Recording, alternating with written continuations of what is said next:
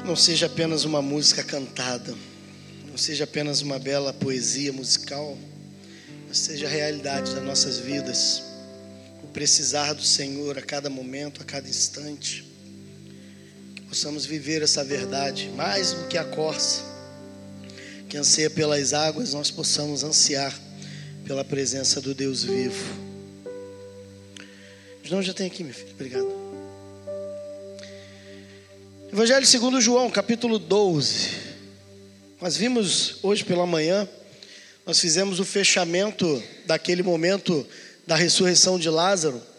E nós vimos na ocasião, é, tanto na semana retrasada, quando começamos a falar sobre esse tema, quanto hoje, que Jesus estava sendo perseguido já naquela altura do campeonato pelos judeus, já havia uma turba que ali queria de alguma maneira prendê-lo.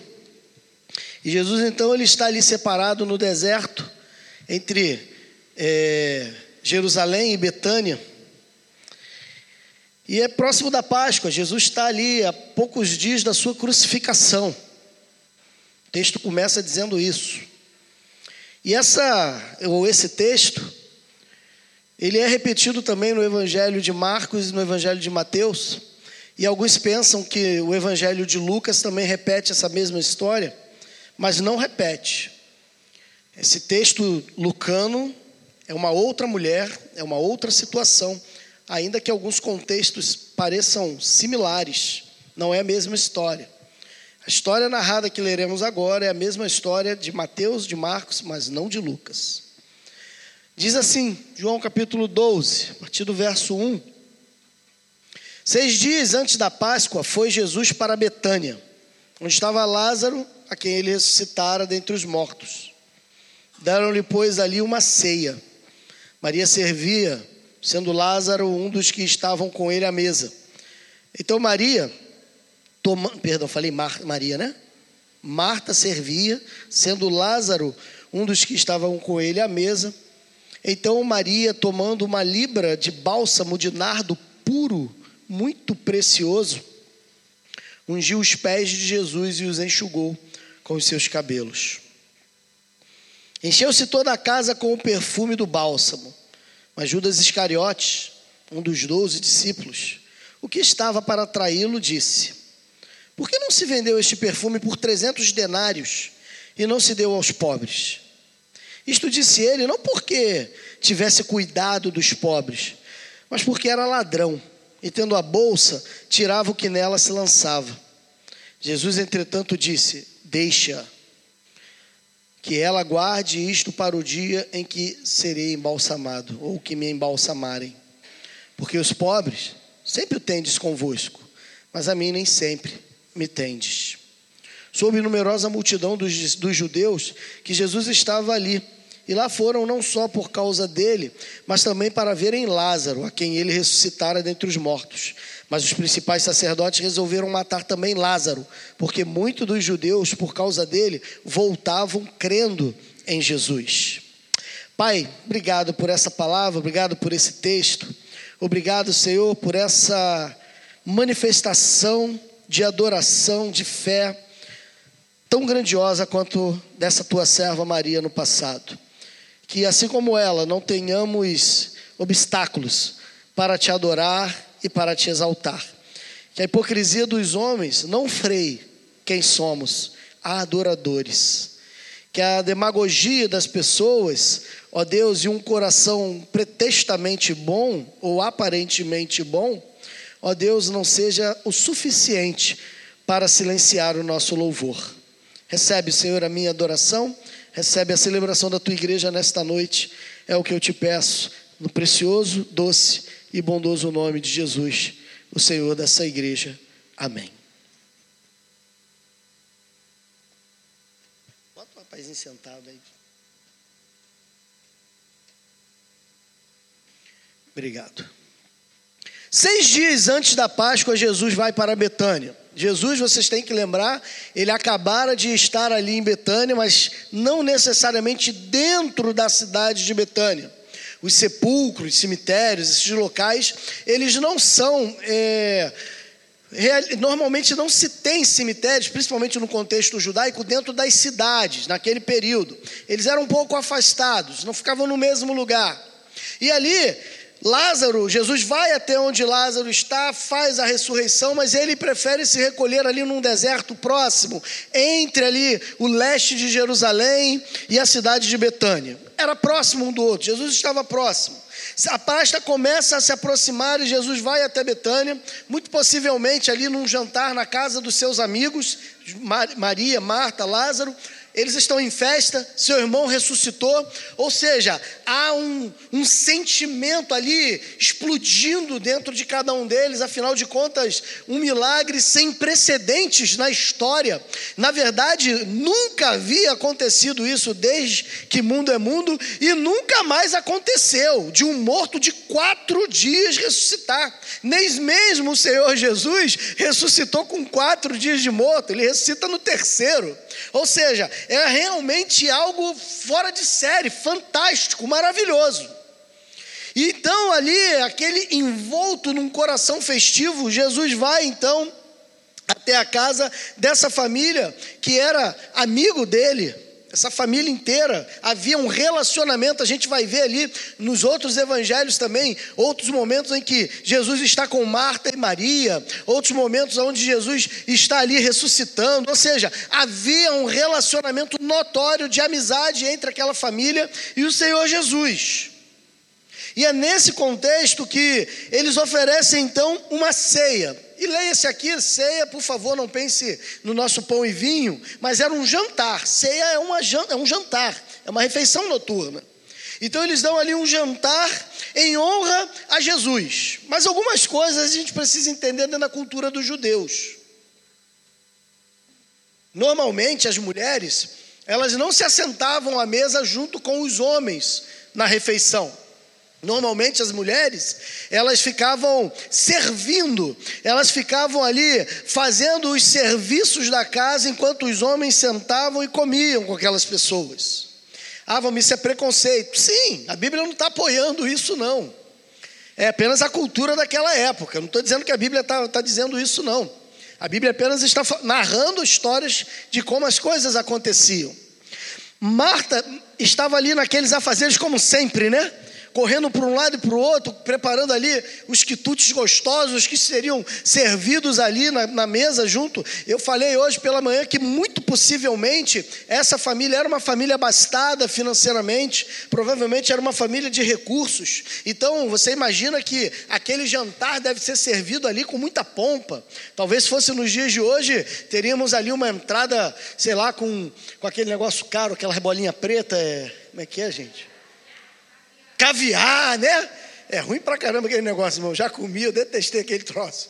E ali comer aquele caviar na entrada, né? Aquela, aquela famosa salada cisa, né? E, e tantas coisas deveriam estar sendo servidas ali para eles. É naquele contexto, é naquilo tudo que vai acontecendo quando entra a Maria. E eu não sei se vocês conseguem perceber, mas a Maria, ela tem um coração adorador. Eu não digo isso apenas pelo texto que lemos, mas por todas as histórias que já vimos, até no Evangelho de João, no decurso desse ano, e mas por tudo aquilo que lemos nos evangelhos, nós percebemos que a Maria ela é diferenciada no que tange relacionamento com Jesus. A Maria, ela é, ela está aos pés de Jesus, Marta está trabalhando. E aí Marta fica zangada porque ela está ali parada e ela está ali nos afazeres e, e Marta implica: Senhor, não te incomodas que ela está aí sentada, sem fazer nada, eu para um lado para o outro? Manda que ela venha me ajudar.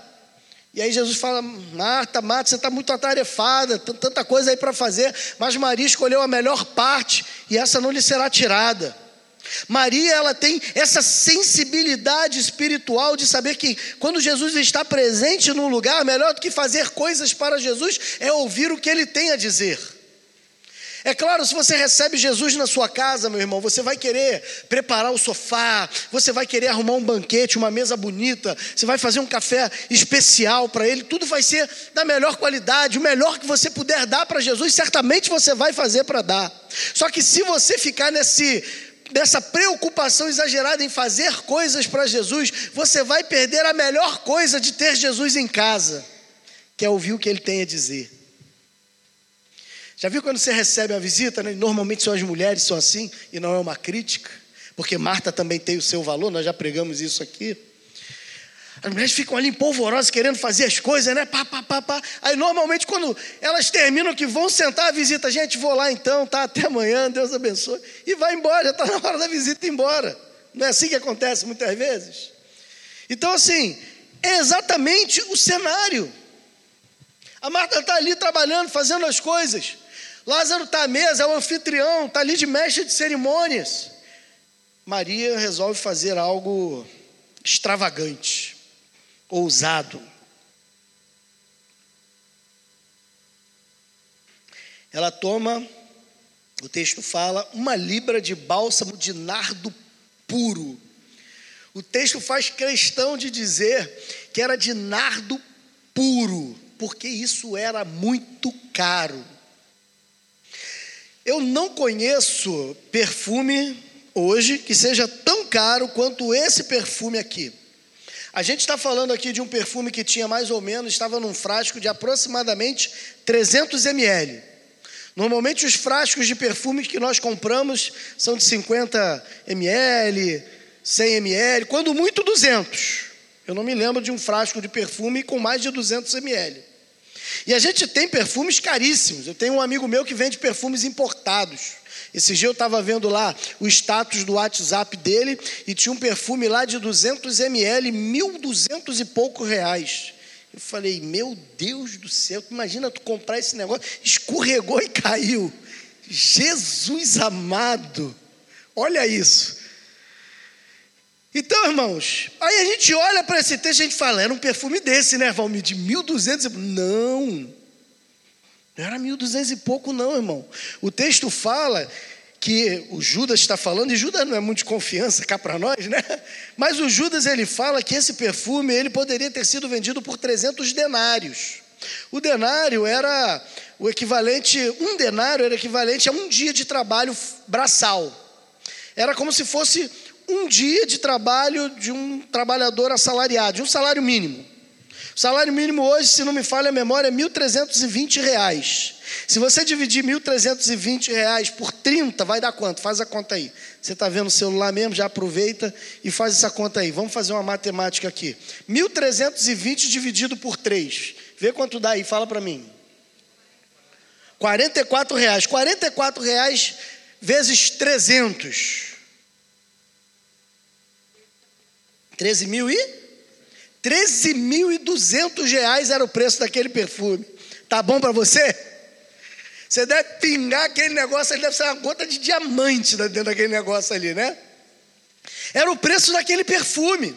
13 mil reais. Quando o Judas vê aquilo, ele fica empolvoroso. Ele fica agoniado, mas a gente vai falar do Judas daqui a pouco. A Maria, ela pega aquele nardo puro, pega aquele perfume precioso. Era uma família abastada que tinha recursos. Ela pega aquilo e unge os pés de Jesus. Alguns outros evangelistas vão dizer que ela ungiu a cabeça de Jesus. Ou seja, de alguma maneira ela pega daquele perfume caríssimo e derrama sobre Jesus. Talvez aquilo fosse a coisa que ela tivesse de mais valor. Ela talvez tivesse muitas coisas, vestidos, joias, mas talvez esse perfume seja algo precioso para ela. E eu gosto de pensar assim: Maria, ela separa, ela pega aquilo que ela tem de mais valor, de mais precioso, ela pega aquilo e lança aos pés de Jesus.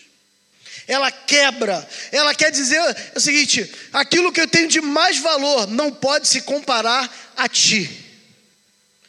Você quer um processo de adoração que exprima uma verdade e uma sinceridade de um coração adorador, mais do que essa mulher? Foi uma adoração, eu ouvia muito essa expressão lá no início dos anos 2000. Foi uma, foi uma adoração extravagante. Foi uma adoração ousada. Eu diria que um tanto quanto abusada. Maria não poderia estar à mesa. Imaginem só a cena. A mesa, quando falamos, não traga à sua memória a mesa da sua casa. Onde você está lá nessa altura, mais ou menos, você senta, né? E fica ali. Não, a mesa naquela época era chão, irmão. Eles faziam um altinho e botava ali no chão mesmo. E ele se sentava, e eu não vou sentar assim, porque se eu sentar eu não levanto, né? Mas eles sentavam jogando os dois pés, mais ou menos assim, para trás. Então, possivelmente, a Maria vem por trás, porque ela não está à mesa. Ela é mulher. Ela tinha que estar junto com a Marta fazendo os quitudes. O texto frisa que a Marta está fazendo isso. O texto quer frisar a coisa. A Maria deveria estar fazendo isso. Talvez ela até estivesse fazendo em algum momento, mas num momento de distração da Marta, que era agitada, ela vai lá no quarto dele e pega o, o, o perfume. E volta, porque talvez, se a Marta soubesse o que ela fosse fazer, o que ela iria fazer, Marta talvez não fosse deixá-la fazer. E aí fica uma lição para a gente que às vezes tem coisas que os homens vão dizer para a gente não fazer. Tem coisas que os homens vão querer nos frear. Mas quando a gente tem um coração que anseia por adorar a Deus, nada nem ninguém pode nos deter. Eu acho interessante algumas expressões de adoração na Bíblia, porque são expressões de adoração que foram singulares, nunca mais se repetiram.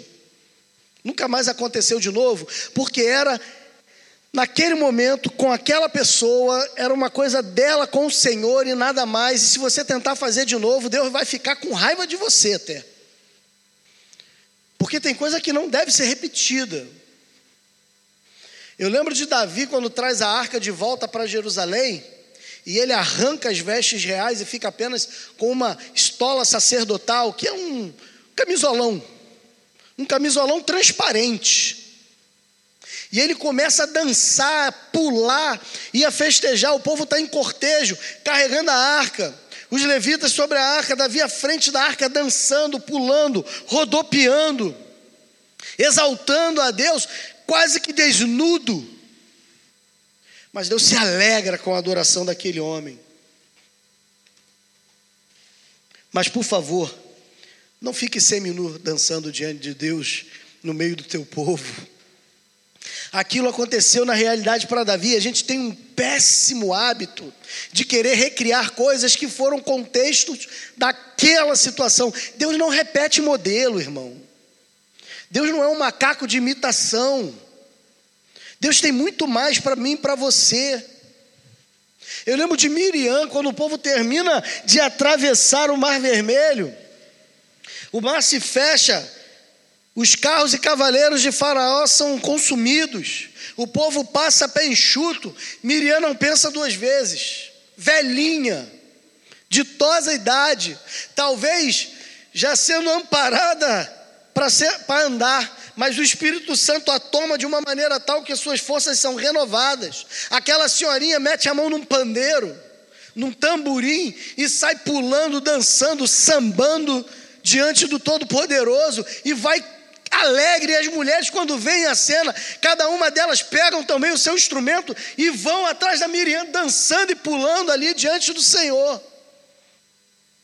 Mas a gente também não tem que fazer isso. A gente não vai pegar agora um montão de tamborim, pegar as mulheres da igreja e sair pela rua com o tamborim pulando. Não!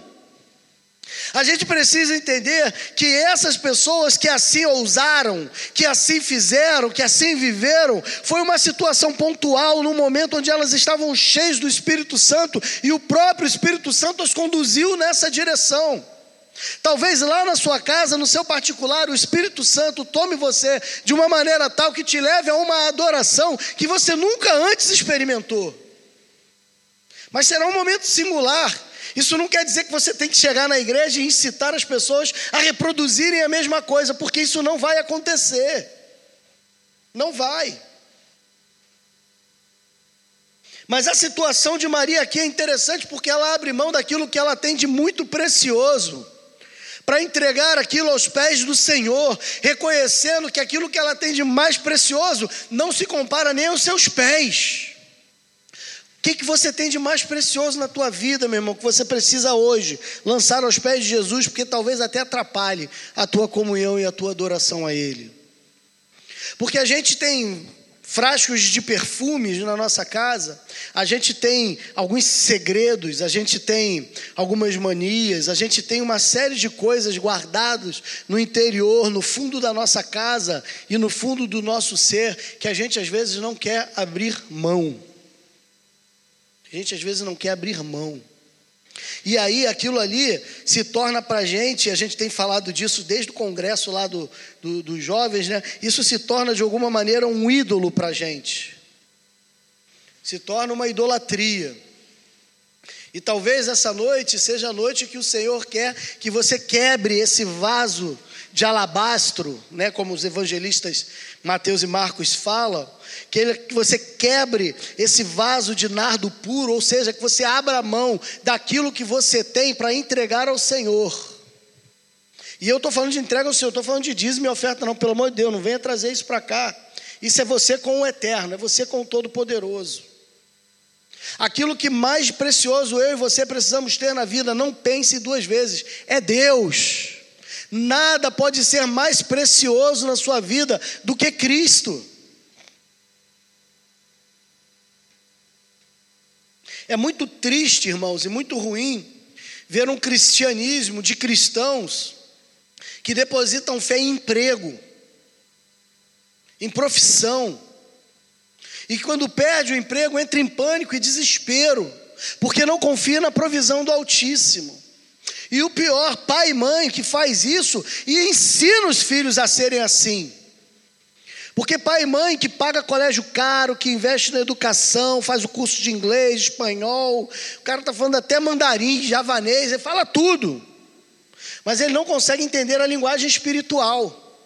Porque o pai e a mãe não sentam com ele para ler a Bíblia. O pai e a mãe não sentam com ele para orar junto. O pai e a mãe não têm tempo de se relacionar com seu filho junto ao Senhor. Como é que você pode esperar que o seu filho cresça sendo um homem cheio do Espírito se você só ensinou ele a ser um homem cheio de bens?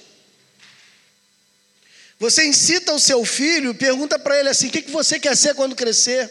Você vai prestar vestibular para quê? Mas qual foi a vez que você perguntou para ele assim: meu irmão, qual, meu filho, qual o seu dom? Qual o talento que você vai usar para a glória de Deus? O que, que você tem desenvolvido no corpo de Cristo, que é a igreja? A gente está preocupado com o que ele vai ser no futuro, no mundo. Mas a gente não está nem aí para o que ele desenvolve na igreja, no corpo de Cristo. É o seu nardo puro aí, ó. O seu vaso de alabastro, que precisa ser quebrado. Se o seu filho é, como você provavelmente diz, um presente dado por Deus, então quebre esse vaso diante dele derrame o seu filho diante dele, leve o seu filho diante dele. É muito ruim, irmão, quando um filho se converte na igreja, na minha opinião, porque ele deveria se converter com você, na sua casa. Ele deveria ouvir da sua boca a pregação do Evangelho, da palavra de Deus. Você deveria confrontá-lo. Você deveria mostrar para ele a condição de pecador dele. Ele deveria ir às lágrimas do desespero diante de você e não diante da igreja. Você deveria sentar junto ao seu filho diariamente, abrir as santas letras e com ele refletir, e com ele aplicar, e com ele meditar.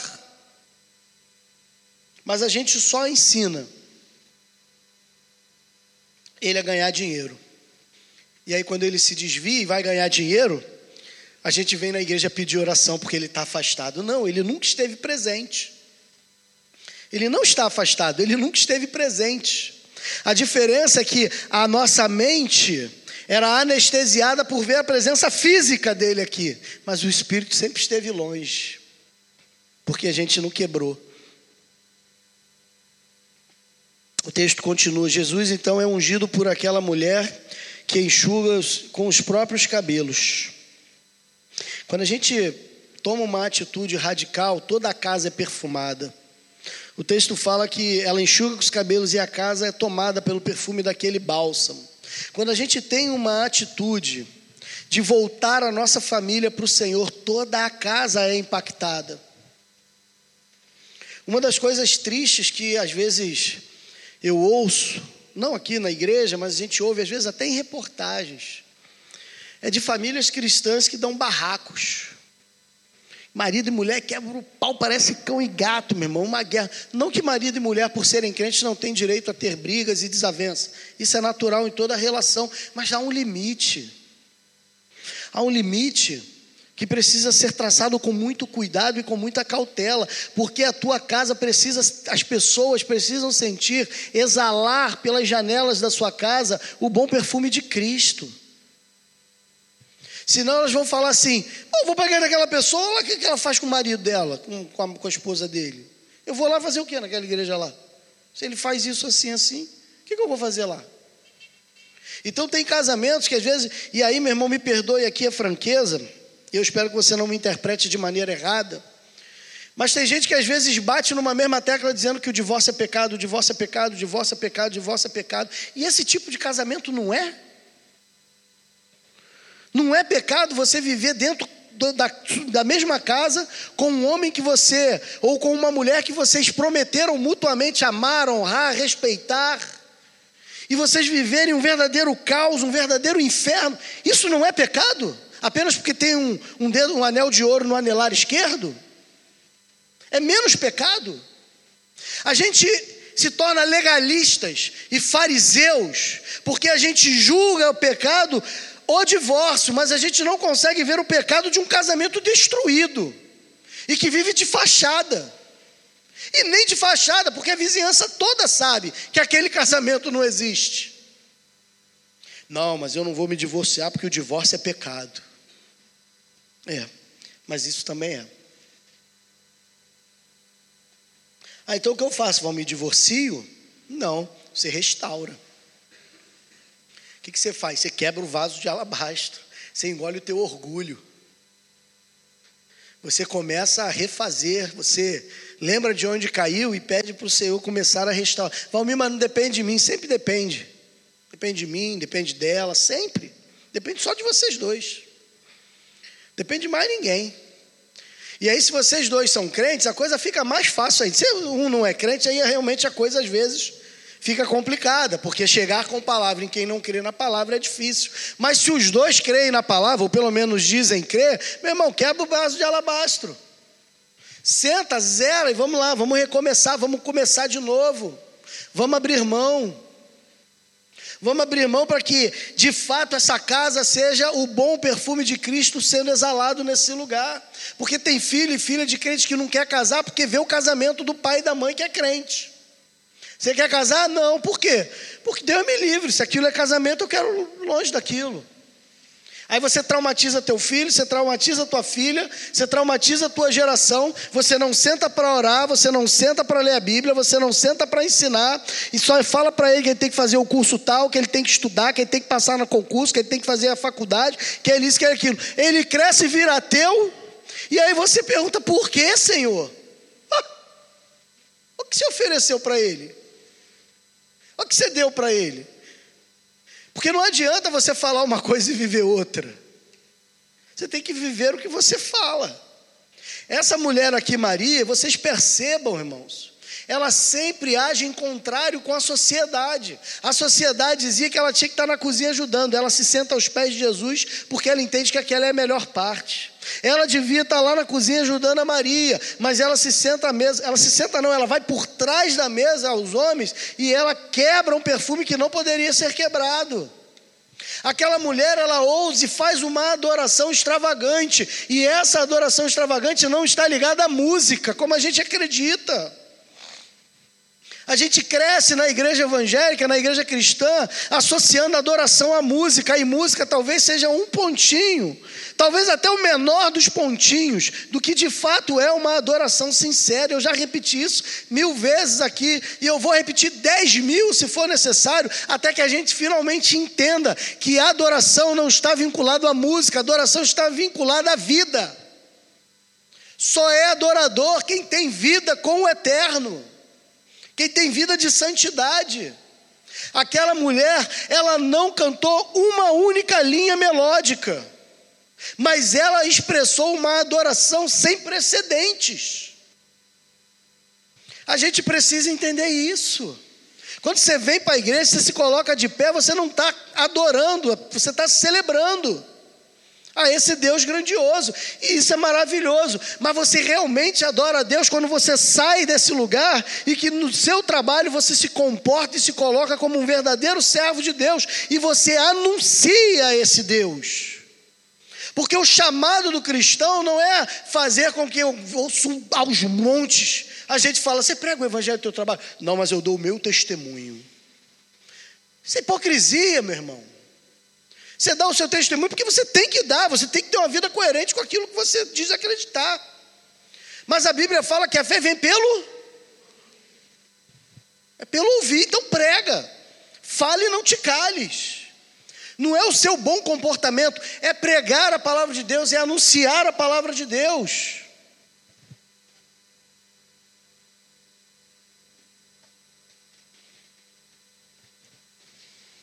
Verso 4. Judas Iscariote, um dos doze discípulos, o estava para traí-lo e disse: Por que não se vendeu este perfume por trezentos denários e não se deu aos pobres? Seja franco, você ia pensar a mesma coisa. Eu ia pensar a mesma, nós íamos pensar a mesma coisa. Talvez a gente nem fosse pensar. A gente é tão cruel e mal, talvez até mais que Judas, que a gente não ia nem pensar em dar o dinheiro para a gente podia pensar assim, a gente podia ir lá para Disney.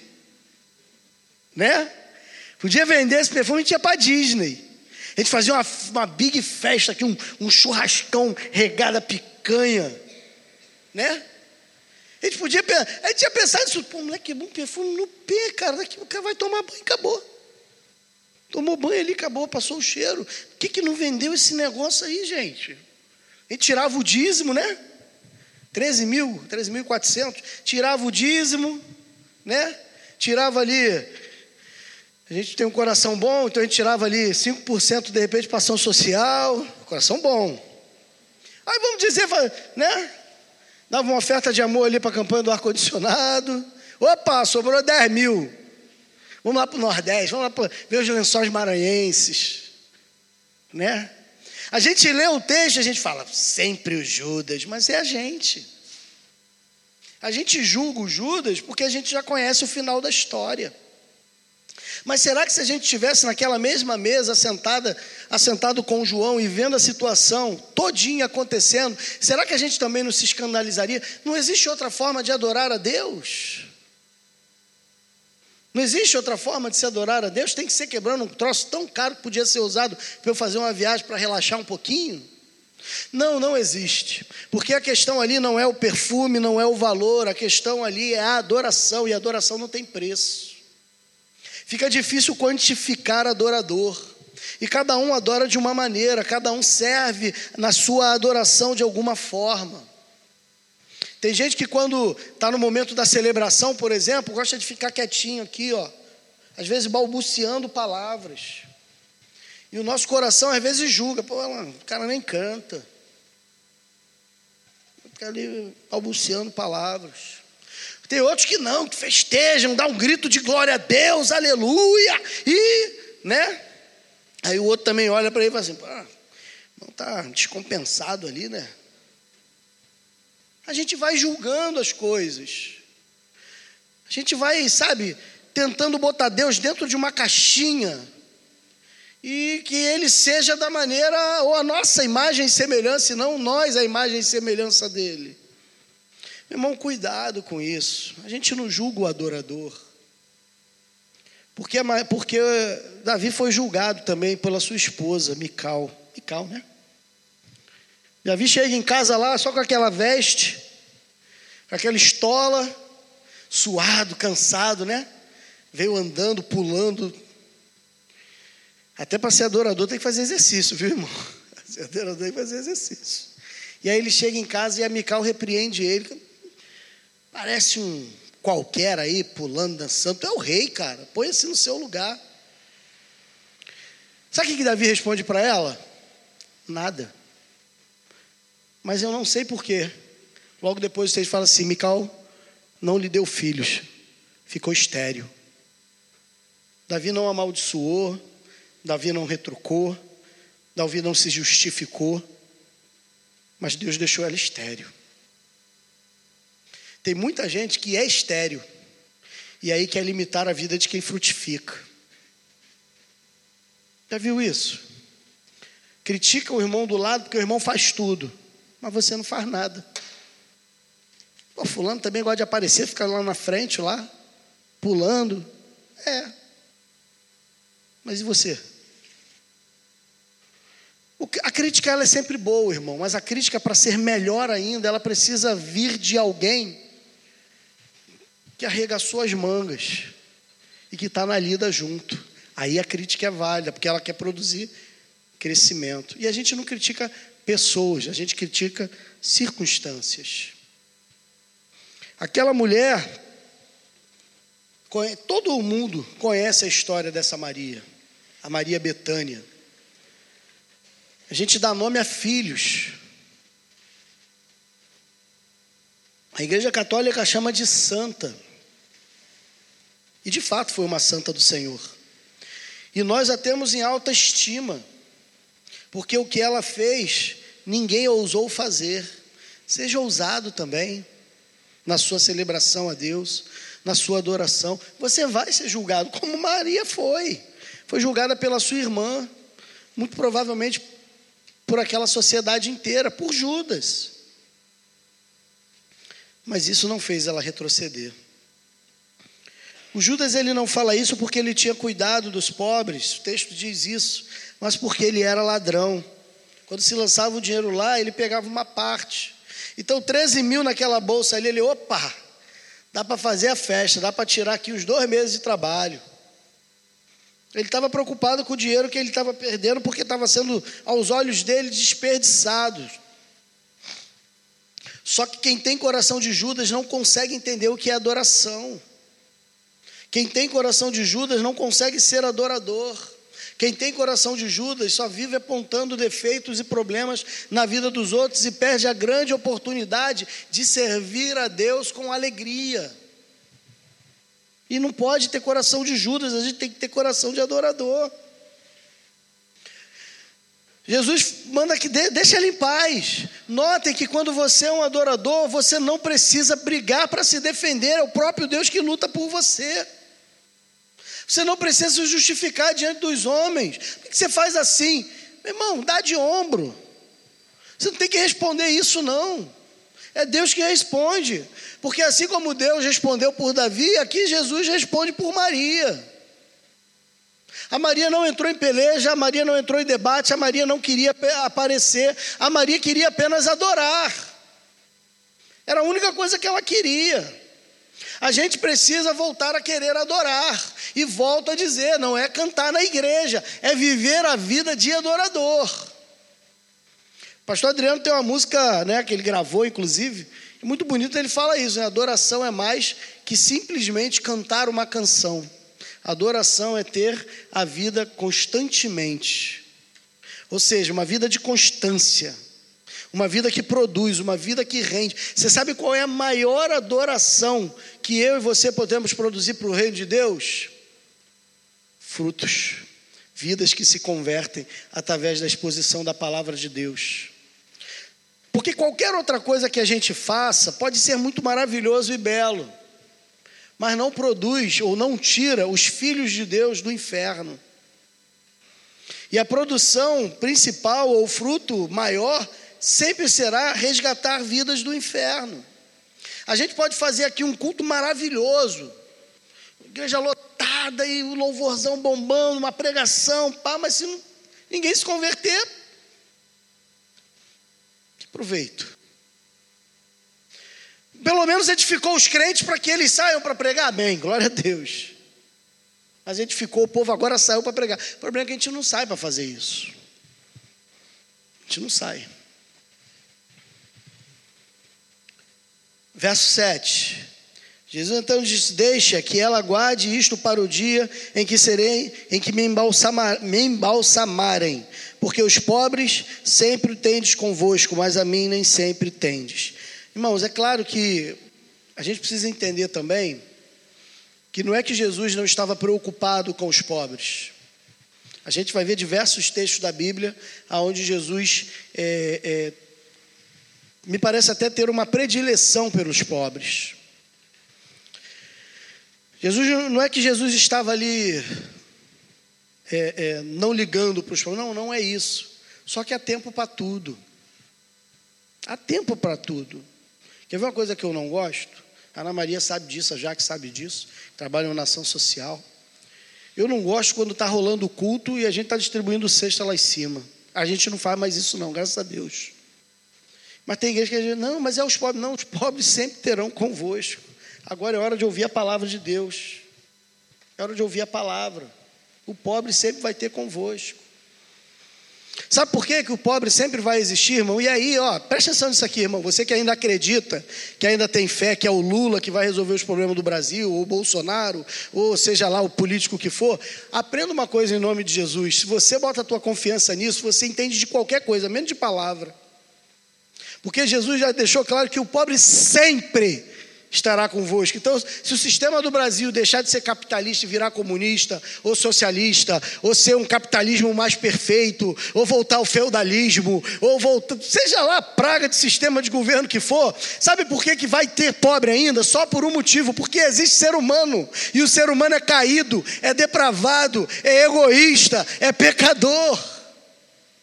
Enquanto existir pecado, vai existir pobre vai existir miserável, vai existir gente. Você pega aí o país, melhor país do mundo, qual país aí? Pá, Japão, maravilhoso. Pá, tem pobre lá.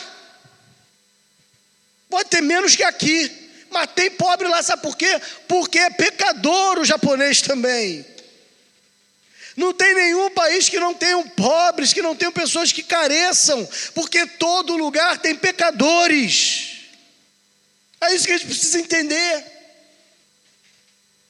Ele precisa acreditar que a solução do Brasil não está em políticos, não está em sistemas políticos, não está em governantes, que quem resolve o problema do Brasil é Jesus Cristo. E essa, inclusive, vai ser a campanha de missões nacionais desse ano. Jesus Cristo é a solução, não é isso? A solução é Cristo. A solução é Jesus Cristo. E é verdade. A solução é Jesus Cristo, não tem outro.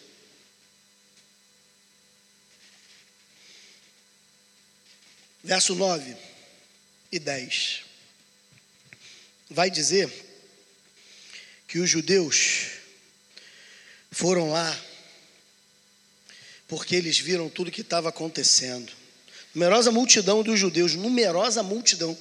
O texto bíblico normalmente ele é preciso em números, não sei se vocês já repararam nisso. Quando ele fala numerosa multidão é porque ele não conseguiu contar. E lá foram não só por causa dele, mas também para verem Lázaro, a quem ressuscitara dentre os mortos. Eu quero pegar essa palavra aqui de que eles foram para ver Lázaro também. Sabe por quê? Porque a gente gosta de sensacionalismo. Vocês lembram na década. Quem aqui nasceu no início da década de 80? Levanta a mão, vou caguetar a sua idade, ó. Ih, o povo aqui é tudo novinho, a maioria, né, gente? A maioria não vai saber, você pode baixar. Está ficando velho aí.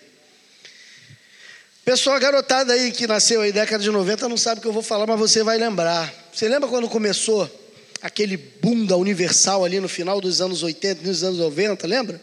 Lá no Maracanãzinho, o nego jogava cadeira de roda, óculos, lotava aquele negócio. Ligava a televisão, via o programa lá, tinha o exorcismo lá. Nem sei se ainda tem, acho que não tem mais essas coisas não, né? Aí tinha lá aqueles exorcismos lá. Qual é o teu nome, capeta? Rola para um lado, rola para outro, finge de morto, bota a barriga para cima, né? Fazia uma entrevista ali com o diabo. A igreja lotavam, sabe por quê? Sensacionalismo, o povo gosta disso. O povo gosta do sensacionalismo. Fala a verdade, irmão. Tínhamos uma pessoa aqui né? Um, uma pessoa parece um pouco desequilibrada. Mas muitos de nós às vezes fica torcendo para ter um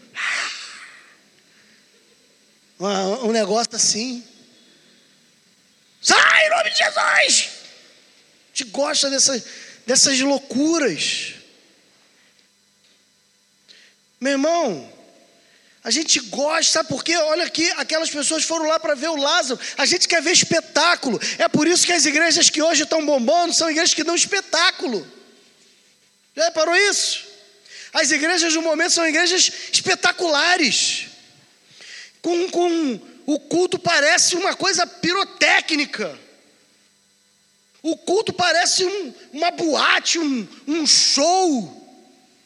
Eu lembro de uma vez, uns 20 anos atrás, eu estava numa vigília. E aí a vigília estava lá rolando, era mais ou menos uma e pouca da manhã, a vigília rolando, o pastor ainda não tinha entrado. E aí daqui a pouco, estou vendo eles fechando as portas, igual fecharam aqui agora, né? Mas fecharam por causa do frio. Começaram a fechar as portas, e aí o, o narrador lá, parecia um narrador. Vai entrar agora o homem de Deus. Irmão, não estou brincando, foi assim mesmo. O profeta desta geração. E aí o pastor foi entrando pelo corredor e foi cantando uma música esquisita lá, que eu não vou cantar aqui não, que vocês vão ficar rindo. Mas ele foi cantando uma música e o povo estava empolvoroso quando o pastor entrou, parecia Jesus entrando, irmão. E eu fiquei olhando aquilo admirado, porque eu queria entender por que estava tendo aquilo tudo. E aí o pastor chegou lá na frente cantando, pegou o microfone, aí ia passando, botando a mão na cabeça das pessoas. E aí de repente ele parou assim, depois da música ele falou: Diácono fulano de tal, presbítero fulano de tal, traz o azeite quente aí. Mas sabe por que eu estou te contando isso? Porque eles mandaram fechar a porta. Sabe por que eles mandaram fechar a porta? Porque as pessoas ficavam do lado de fora, eu não sabia que eu estava lá dentro, mas do lado de fora fica assim, esperando o momento do azeite quente. Então, tipo assim, se você não entrou antes do azeite quente, agora tu também não vai entrar. Então agora tu também não vai entrar. E aí trouxeram o tal do azeite quente. E ele passava aquele negócio na testa da pessoa, o cara pulava igual pipoca. Eu pensei, deve estar tá quente mesmo. Deve estar tá quente. Mas isso era o que mexia com o povo. A pirotecnia, sabe, é, é, essa coisa que mexe com a gente, quando deveria, na verdade, ser a pregação da palavra de Deus. É a pregação da palavra de Deus que tem que levar o povo a ficar ensandecido de desejo. Aí a gente vai para essas igrejas estranhas hoje que tem um louvor assim, sabe? Parece um show, um espetáculo de casa de festas, de casa de show, uma coisa maravilhosa. Aí quando surge a palavra de Deus para ser pregada, parece uma devocional do, do. Eu não vou nem citar o nome para não falar mal. Mas parece uma devocional. Isso quando não tem os besterol, né? Uma palavra insossa uma palavra rasa, uma palavra vazia, talvez não herética, mas também não tem nada. Nem heresia tem, tão vazia que é. Então, assim, irmãos, por que, que você quer ver espetáculo? Será que não é para esconder que você precisa ser mudado no seu caráter? que você precisa voltar lá em Efésios e ouvir aquele que mentia não minta mais, aquele que furtava não furte mais. Será que é porque você não precisa voltar a acreditar que você precisa ter o teu temperamento controlado pelo Espírito Santo de Deus? E não ficar dizendo ou se justificando, ah, eu sou assim mesmo. Ah, é o meu jeito. E você voltar a entender que o teu jeito precisa estar submisso ao fruto do Espírito, que é, do, que é domínio próprio, que é paciência, que é mansidão. Será que não é por isso? Será que a gente não quer ver a pirotecnia para sentir um calafrio e acreditar na nossa frieza e frouxidão espiritual, que aquela aquele arrepio é Deus? Mas que quando o pastor está pregando, expondo a palavra e confrontando o pecado, aí é a opinião dele e você pensa diferente. Louvor é bom porque não confronta, conforta. Palavra é ruim porque confronta, mas ela também conforta. Encerra com o verso 10: Mas os principais sacerdotes resolveram matar também Lázaro, porque muitos dos judeus, por causa dele, voltavam crendo em Jesus. É interessante que muitos judeus voltavam crendo, mas era uma crença superficial. Não foi uma crença salvífica, porque todos eles abandonaram Jesus na hora H. Foi uma crença superficial. Quando a gente vive de pirotecnia, nossa crença é superficial. Quando vem vento, quando vem prova, quando vem luta, quando vem dificuldade, a gente enverga e quebra. A gente enverga e quebra. Quando o texto fala lá de Mateus capítulo 5 do Sermão da Montanha, as bem-aventuranças, fala que bem-aventurados são os pobres de espírito, porque deles é o reino de Deus. Pobre de espírito ali, a expressão que Jesus usa do, do aramaico, não é nem do, do grego, é do aramaico, a língua que Jesus falou. A palavra que Jesus usa para falar acerca dos pobres de espírito é aqueles que se curvam você imagina a cena: Jesus está num monte, ele está vendo a relva. Ele está tendo a visão, talvez, ali do trigo. Já viu um trigal? Quando bate o vento no trigal, o trigo faz assim, ó. O vento faz que ele faça assim, ó. Aí quando para de ventar, ele ele volta. Você procura no chão, não tem. A gente vê as tempestades às vezes aqui no Rio de Janeiro, a gente vê árvores grandonas que são arrancadas pela raiz. Já viu essa cena? Você não vê trigo no chão depois do ventaval, porque ele se curva, ele verga, mas ele não quebra. Quem tem vida com espírito de adoração, quem tem fundamentação profunda na palavra e que não vive de modismo gospel, e de maravilhas, e de proezas, e de milagres. Quem vive aos pés do Senhor e que abre mão daquilo que tem de precioso para o Senhor, sabe o que, que acontece? Você verga, mas você não quebra. Essa é a diferença. Aqueles homens procuravam matar Jesus e matar Lázaro.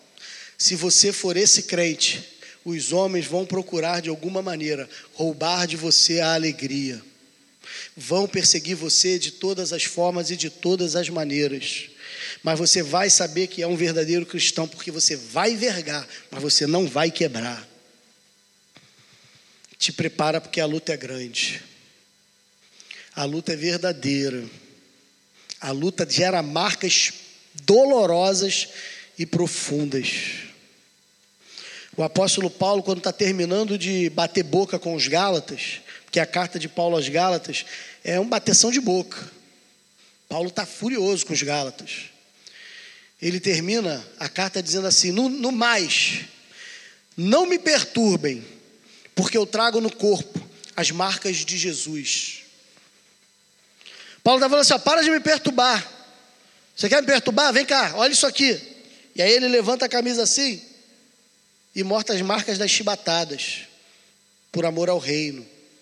Ele tira o turbante, mostra, está vendo isso aqui? Ó, foi uma pedrada, por amor ao reino.